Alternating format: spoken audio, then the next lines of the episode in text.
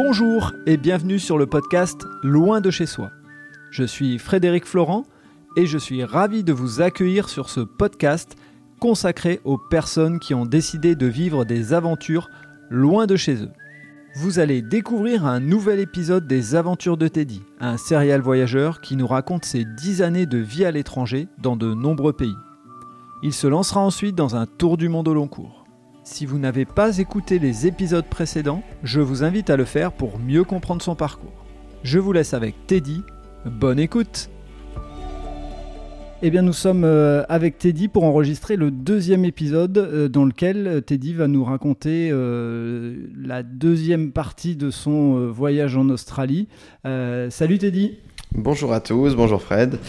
Alors donc, pour revenir sur l'Australie, suite à, mes cinq premiers mois passés en Australie où donc je travaillais donc dans, la restauration, euh, moi et donc mon ami et sa, compagne de l'époque, nous avons donc décidé de prendre l'avion euh, direction Cairns, dans le nord-est australien, et de louer un, camper van pendant un mois et demi et de descendre en fait toute la côte australienne jusqu'à jusqu'à Sydney, donc pour, dans le but de retourner à Sydney.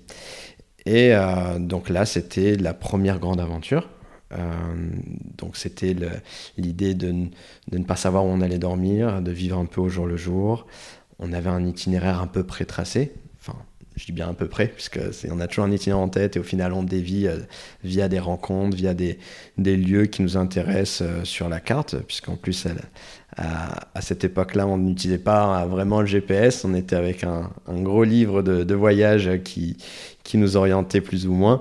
Et, donc là, c'était une très belle aventure où on, pouvait dormir à la belle étoile, on pouvait, euh, on pouvait faire plein de choses, se sentir très libre euh, et avoir aucune contrainte euh, au quotidien, aucun stress. Donc il y a eu des moments un peu plus compliqués, bien sûr, puisque vivre à trois dans un, dans un van, ça, ça, ça peut créer des tensions, mais à côté de ça, on passe des moments tellement forts que c'est on oublie le, moindre, le moindre souci, qui ne sont même pas des soucis quand on prend du recul. Hein. C'est juste le, fait d'être l'un sur l'autre, ça peut, euh, voilà, ça, crée des émotions. Et, euh, d'un point de vue organisation, je me permets, euh, vous aviez mis de l'argent de côté pour pouvoir louer ce van ou vous voyagiez d'endroit en endroit où vous trouviez du boulot pour financer ce, voyage?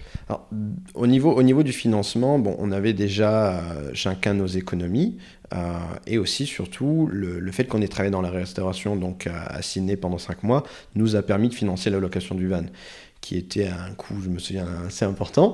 Mais, euh, mais voilà, c'est pour, pour justement montrer euh, et expliquer donc aux personnes que cela est possible.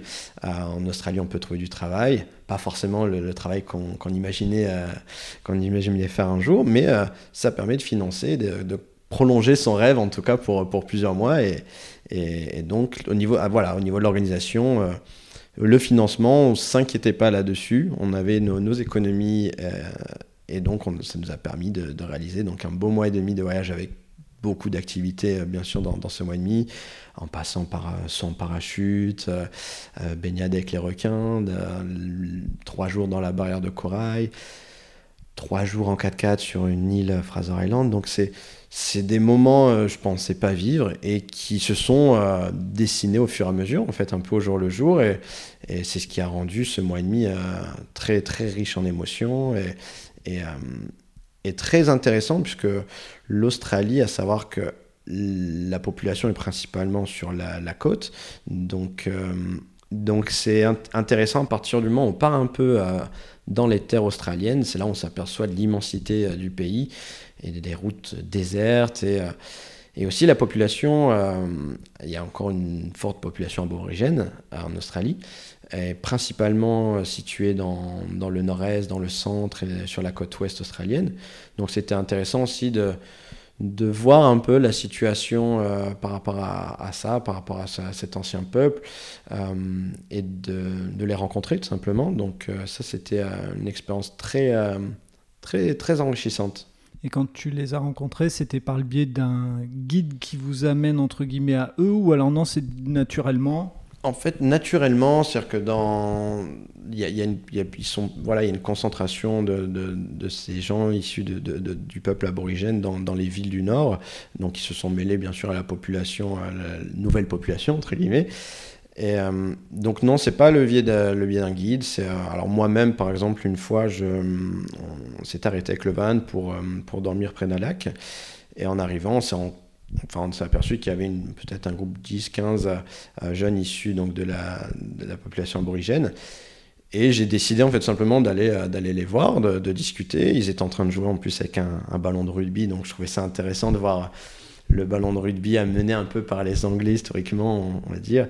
Donc, euh, je suis tout simplement allé me présenter à eux et, c'était, euh, j'en étais assez content et assez triste de cette rencontre puisqu'ils m'ont expliqué en fait simplement j'étais le premier étranger blanc entre guillemets à, aller vers eux en fait tout simplement et à, leur juste parler normalement. Je leur ai demandé en fait tout simplement si euh, si c'était possible de camper autour de ce lac, si, si c'était autorisé et s'il n'y avait pas de, danger autour.